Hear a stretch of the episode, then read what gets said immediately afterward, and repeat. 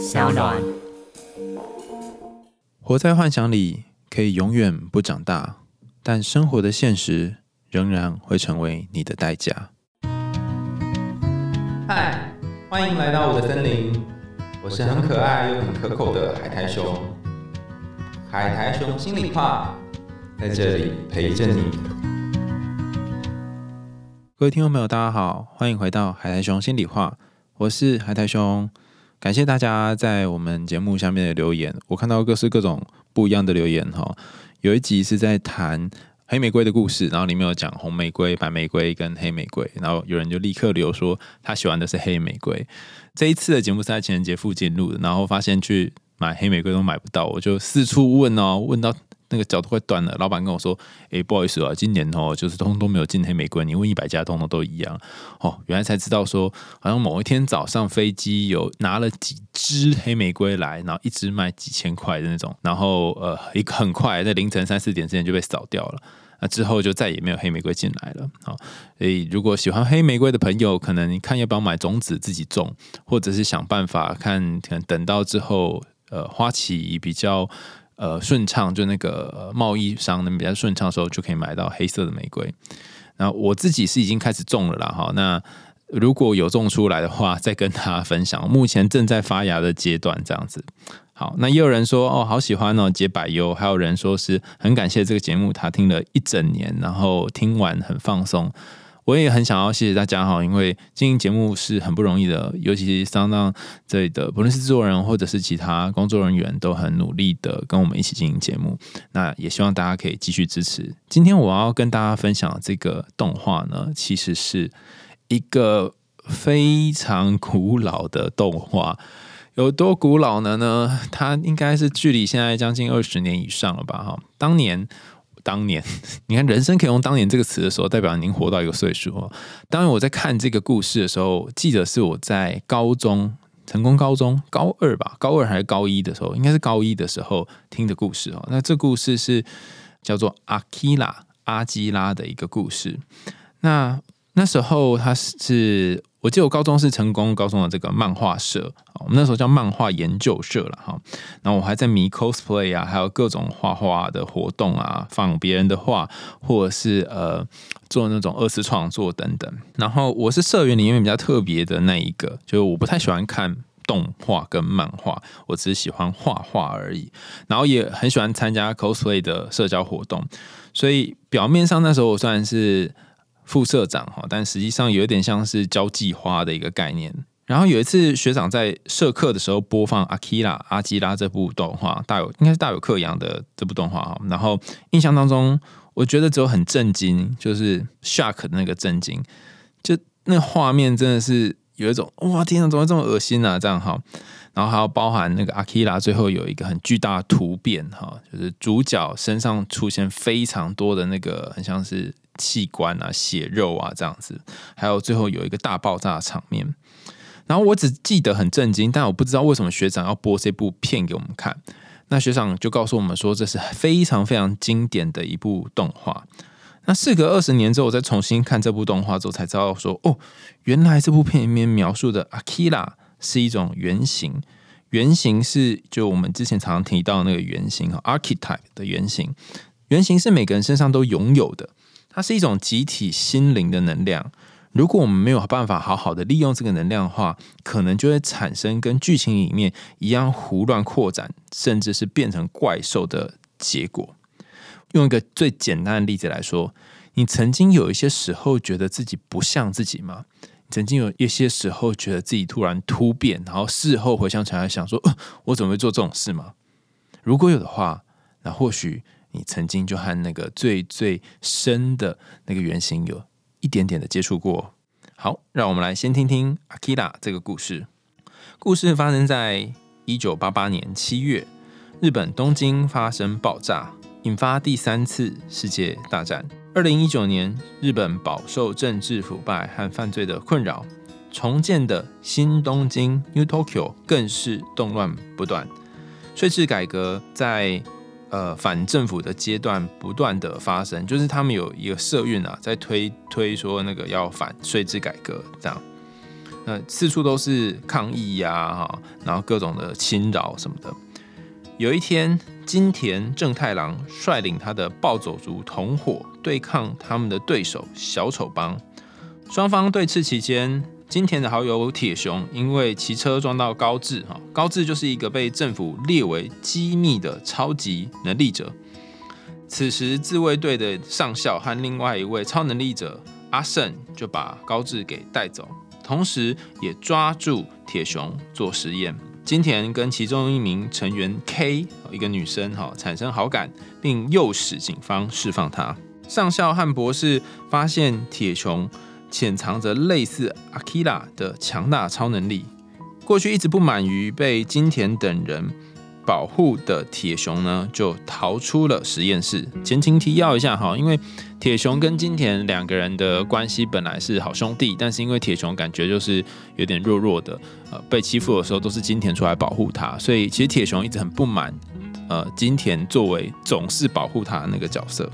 好，总之，铁雄他本来被抓去做实验，但是他逃出了实验室，而且他甚至偷走了金田的摩托车，再带上他的女友香织，想要逃离军方的追捕。在期间，没想到遭到小手帮的袭击，就是他们的死对头，然后又被自卫队带走，然后进行治疗跟实验，所以才逃走一下下，然后铁雄又被抓走了。为了追查朋友的行踪，金田在听到反政府组织计划俘虏铁雄之后呢，加入了他们。在医院当中，铁雄能力变得越来越强。阿胜、高志和另外一名超能力者青子这三个超能力者呢，就算一起联手，也杀不死他。整理一下哈，就是金田跟 K 还有一行人，就是也是反政府组织的人，准备要一起去侵入这个实验室，看看发生什么事情。那金田是想要救他的朋友铁雄。那那个阿胜高志和青子呢？这三个人刚好是军队里面实验室机构里面的这个超能力者，就对了。然后也试图想要压制铁熊的超能力，因为铁熊不知道为什么哈有这个巨大的超能力这样子。那铁熊就目前是躺在医院里面被各种方式压制住。总之，金田 K 和上校们呢都试图阻止铁熊。铁熊在得知阿基拉被埋在。正在新建的奥林匹克体育馆的建筑工地底下之后呢，击败他们，并且直接前往工地。这个时候的铁熊已经拥有了很多巨大的超能力了，哈，就是可能啪一下就可以把衣服爆破，然后把别人都震开这样子。他想要得到更大的超能力，所以他就想要去那个所谓的阿基拉原始力量拥有的这个地方。好。然后青子呢用超能力协助 K 和金田逃脱，上校呢则对腐败的政府发动了政变，并且命令自卫队杀死铁熊。铁熊在逃跑的过程当中杀死他以前的朋友，消灭了上校麾下的部队，又击退了被青子操控的 K，抵达体育馆，取得过往那个残留的阿基拉的残肢。金田用镭射枪和铁熊决斗。同时，上校下令用卫星炮攻击铁熊，但只伤到他右部的肩膀。铁熊呢，一举跳上太空，摧毁了卫星，就是那个用卫星炮攻击他的那个卫星，然后自己造出了另外一条翼肢。可是他的翼肢因为是用钢铁做的哈，却开始失控，将它变成一个不定型、不断膨胀的怪物。亲子三人呢，就是刚刚讲那个超能力者金子、阿胜跟高志，试图。联手唤醒阿基拉，并请求阿基拉呢带走失控的铁熊。金田为了救出铁熊，也进入阿基拉发出的光波当中。亲子高志阿胜随即也跳入其中，希望把金田给救出来。在阿基拉所产生的能量当中，金田看到了铁熊和超能力者们的过去，并且看到了铁熊对于自己的手足情谊。之后，他被带到原本的世界。而超能力者和铁球则被带到另外一个宇宙，试图掌控阿基拉的力量。好，故事就到这里告一个段落。那我的印象当中是停留在那个大爆破的画面，然后最后就是有一个残破的新东京这样子。那我觉得这个故事让我印象最深刻的地方，其实并不是这整个残破爆破。在我重新看了之后，我觉得也比较印象深刻的是那个为什么我总是被解救的那一个。为什么我总是被人家帮忙的那一个？为什么我总是很弱，对方总是很强？有些人很喜欢当拯救者，有些人喜欢当帮忙别人的人。为什么呢？当你当帮忙别人人或当拯救者的时候，其实你在当的这一刻，就代表你一定是拥有比对方在某一个程度上面多一些资源。这个多一些资源的感觉其实蛮好的。有能力帮人这件事情，会让你觉得，哎呀，至少我高过他一点点。所以以前小时候被教说，我们要当手心向下的人，而不要当手心向上的人。因为手心向上的人要等别人给嘛，手心向下的人你就可以给别人东西，可以给别人东西，表示你的东西比较多。好，那在这个故事里面的两个主角，一个是金田，一个是铁熊。铁熊就是最后呃变成跟阿基拉混在一起，然后呃上到外太空爆炸的那一个人。金田就是一直试着要救出铁熊好友的人。那他们两个人从小一起生活，就金田就是在铁熊被欺负的时候出去帮他挡，然后甚至是在铁熊被排挤的时候呢，呃，在他旁边陪着他。甚至铁熊跌倒，铁熊发生任何事情，金金田都在一个支持的角色。可其实，如果今天是发生在现实生活当中的话，你永远当那个被救的人，你会觉得自己很窝囊。很孬种，就为什么我总是需要另外男人来救我呢？我没有办法靠我自己嘛？甚至最后金田他靠自己的，他不知道靠什么东西，总之他打造一台非常帅的电动机车。铁熊也好想要骑那台电动机车，但他可能不够钱，或者是没有办法打造出一模一样的机车。哈，那台真的超帅，帅到我都自己买了一台。的模型，但是总之就是，我就觉得天哪！如果你心里面有一个自卑的自己，或是有一个觉得总是比不上别人的自己，你就会好希望呃能够赢过金田，你就是会把自己投射到那个铁熊的身上。好，那以上这一整段呢，在心理学里面有一个名词，这个名词叫做威胁自尊模式。好，就如果你总是被别人帮忙。那么有一天你会非常厌恶自己，厌恶别人，然后不想要再当被帮忙的那一个。威胁自尊模式指出，当一个人他被其他人帮忙，可是又不想被帮忙的时候，出自于两种原因。第一个原因是因为被帮忙这件事情是很在意的事情，另外一个原因是因为呃。被帮忙的这一个人，他帮忙的点是很在意的点，或者是帮忙他的人跟他很像，个性然后各方面有一些相似的地方。那无论如何呢，就是只要被帮忙，就威胁到了我的自尊，好，这就是威胁自尊模式。所以铁雄跟金田的关系也是一样，哈，金田不论用各种方式帮忙，他要去救他女友，他要去帮他复仇，甚至连这整部片的最后都是金田要去救铁雄，都在一个帮忙的模式。他没有意识到，其实铁雄根本就不想被救，铁雄根本就不想再次生活在这个威胁自尊模式底下，他想要的是他自己变强。所以，在这个铁雄跟金田相处的过程里面，我想要跟大家分享一件事情是：如果你是那个总是很喜欢帮忙别人、总是很喜欢付出的人，除了像我们之前宣慧老师那一集有谈到说，我们可以想想他真正想要的爱是什么之外，另外一个部分你也可以思考的是：我这么努力的帮他，他真的有被帮到吗？还是他不但没有被帮到，他反而会觉得自己的自尊被威胁了呢？有些时候，我们想要帮忙是为了满足自己的需求，而不是满足对方的需求。而有些时候，我们的不帮忙反而才满足了对方的需求。听起来很奇怪嘛，哈！但实际上，因为你的不帮忙，让对方有一个空间可以长大，让对方有一个空间可以去呃变成一个不一样的人，有成长的机会，就像铁熊有机会可以成长一样。那如果都是什么事情都是金田出手来帮铁熊，那铁熊就不会长大了。但在这个故事里面，铁熊长大，而且铁熊长超大，变得超级巨大。那又是发生了什么事情呢？好，我们先拿威胁自尊模式慢慢讲下去，你就会知道说，哦，是发生什么事哈。有些时候，你可能会很想要帮助别人，可是，在别人的世界里面，你可能会被当成坏人，因为帮忙别人的那个人呢，我们刚刚说，通常地位都比较高，而被帮忙的人会有一种嫉妒的心态。那这个嫉妒呢，如果被巨大化，可能就会变成一种很复杂的心理能量。有些时候，我们会在电影啊，或者是动画里面看到野兽巨大化，或者是怪兽突然变超大只、肥肉四溢，身上的器官组织爆炸。那可能像是我记得魔法公主的闪手神头被打断之后，全身都四处开展，然后或者是风之谷里面的巨神兵哈，他被挖出来，然后身上的那个血肉就开始流到地地上，这样子还有很多啦哈。绿巨人浩克也会变大，然后那个呃，如果我没有记错，咸蛋超人嘛，应该咸蛋超人怪兽有时候会变大嘛哈。恐龙战队好像也是也会变，金刚战士啦哈，后来翻成金刚战士，就是怪兽都变大。这些怪兽变大讲的是什么意思呢？讲的是说有一些力量你已经慢慢没有办法驾驭。跟掌控的时候，那这个无法驾驭跟掌控的力量，可能就会变成一种毁灭的力量。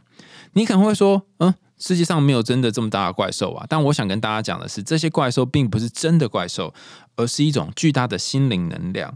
那这个能量不是从很玄学的观点哦，而是实际上它会产生在我们现实生活当中的一个真实存在。举一个实际的例子哈，呃，有一些教主哈。或是有一些呃自自创教派的人，他开始累积了很多很多的粉丝群众，然后捐了很多很多很多的钱，但后来被踢爆，原来是他可能有呃收贿，或者是有做一些性性跟信徒有性方面的这些呃关系等等，他就是一个呃瞬间引起旋风，然后瞬间把自己变得非常庞大、非常巨大，可是最后却又会瞬间崩塌的一个角色。所以，呃，如果你曾经拥有，或是曾经看过人拥有这个哈，那你可以把它想象成是一个人在冲浪。冲浪你要踩在浪头上面是很危险的，但是也是很刺激的。如果你可以一直踩在浪上，你就可以在一个高的位置；但如果你没有办法踩好，你就会被浪整个卷掉，整个吃掉。你就会说：“哎，好奇怪哦，这个距离我的生活太遥远了吧？我不会有一天变教主啊，我也不会有一天出来参选啊。那这跟我们有什么关系呢？”你有没有曾经有过一种经验，是在艺人八卦出包，或者是发生什么事情的时候，出来讲点话？关于这个哈圈圈圈外遇哈，我的想法是什么什么？关于那个谁谁谁哈啊，从小三变正宫哈，我的想法是什么什么什么？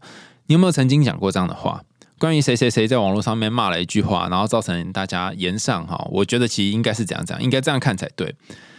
那这个说法哈，其实有好有坏。说的好的话，你就会有很多人赞，很多人在下面留言回应你，跟你讨论；说的不好的话，你就会被大家一面倒给吞噬。那这个好跟不好呢，只是一个笼统的说法。我想要表达的只是说，当一个社会的心灵能量正在关注某件事情的时候，大家都在看那个更新到第几集的这个时候。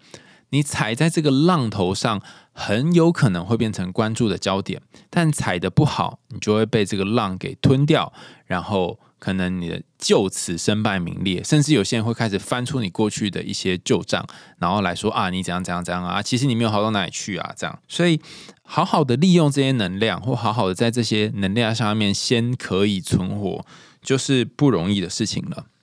在这整个故事里面，还有一个有趣的桥段，是一开始是。这故事是是一个实验室的小孩，就是高志逃出来，然后逃到实验室，军队想要捕捉引起的。可是没想到，这整个却让铁熊也卷入了事件当中，变得一发不可收拾。而最后拯救这个城市的，也是这个叫做高志的小孩和其他的几个小孩。那这一段想要说什么呢？其实对于内在这个巨大的能量呢，我们很多时候会想要用意识去控制，比方说。呃，我想想看，我过去在有些时候去演讲的时候，会有很多人会问说：“老师，那所以我们该怎么办？”包括我们在节目当中，经常有些时候，我也会跟大家说：“啊，所以我们该怎么办？”可这个该怎么办，其实是一个意识上的控制。之前我在听钟英老师的讲座的时候，也是结尾啊，不论是哪一场，都有好多人问说：“那我们该怎么办？”那后来老师就讲了一个，我觉得还蛮有趣的的回答。他说啊，我们常说哦，要理解黑暗的，心存光明啊，怎么样理解黑暗，心存光明的啊？其中一个做法呢，哈，就是建议哈，大家也让去诶那个买手摇杯的时候呢，哈，或是买饮料去便利商店买东西的时候，他不都找黑零钱嘛，黑蓝山也好个 no no，把它丢到那个。呃，捐献的这个箱子里面啊，每天做一点小善事哈，理解黑暗，心存光明哈。那当然，他可能讲的更厉害一点哈，这我就是用诙谐的方式讲，大概就长这个样子。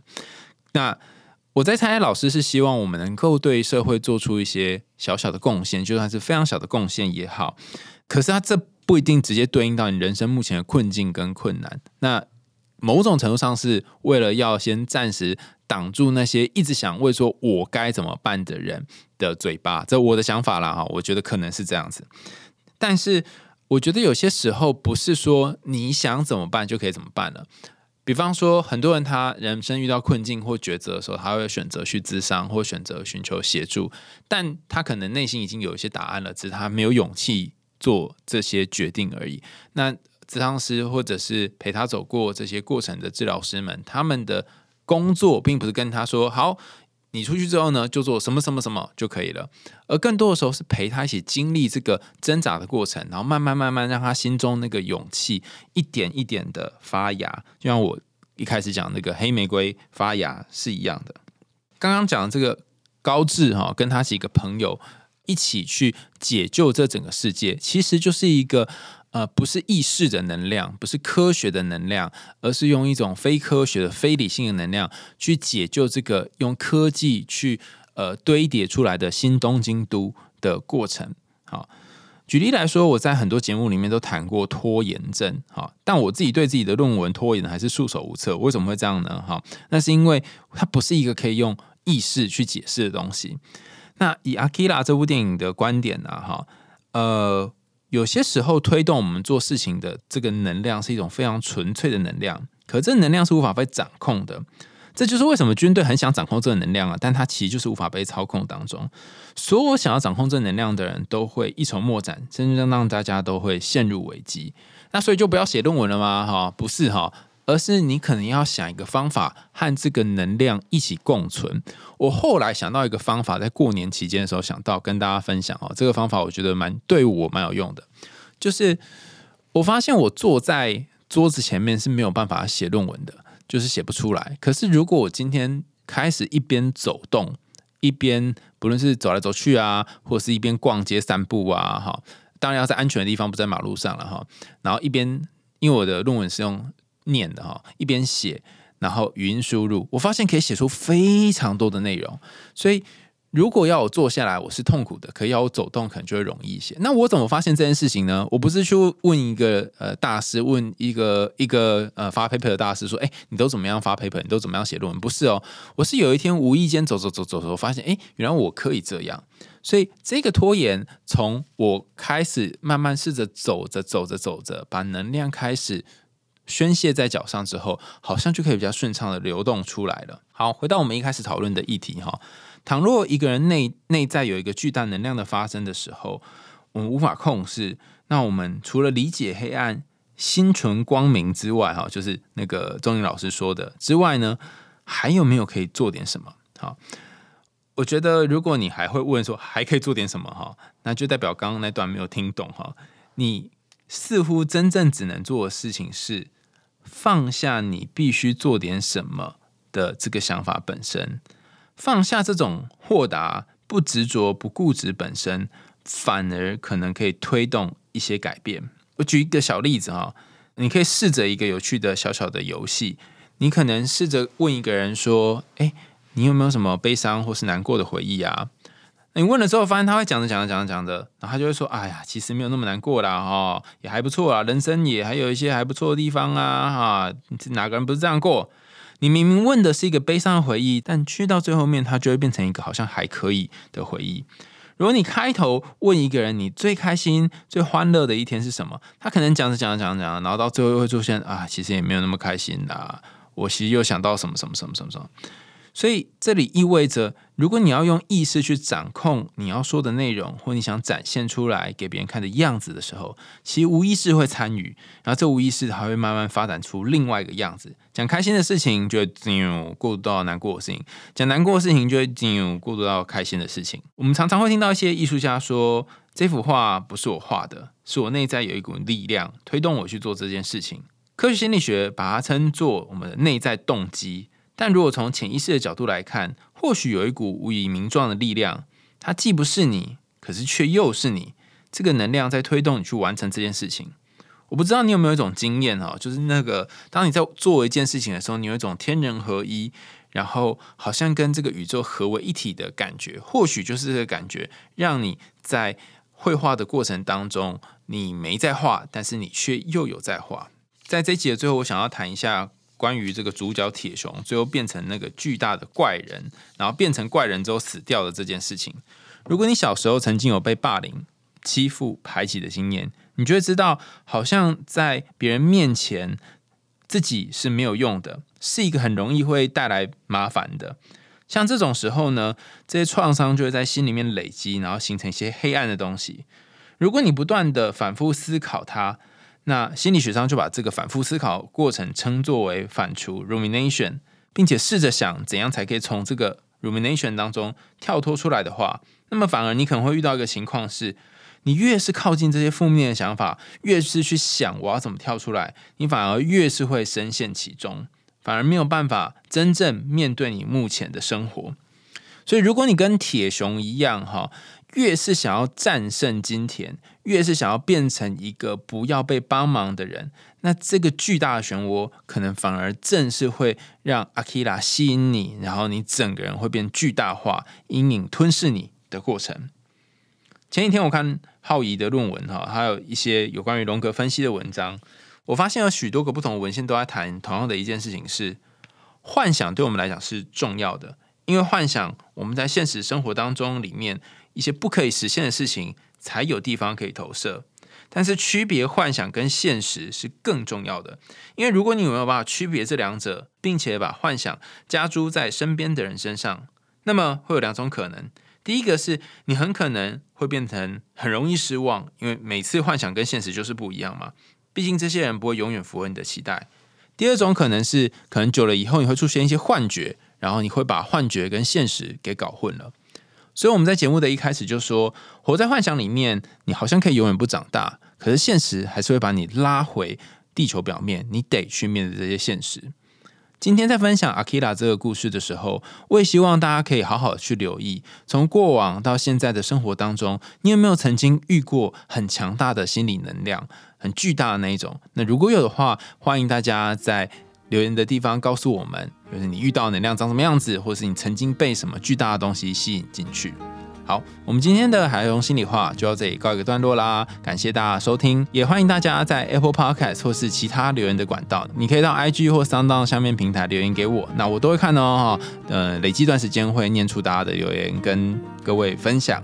那也欢迎大家继续追踪我们的频道，然后赞助我们家猫咪布瓦的关关喽。我们下次见，拜拜。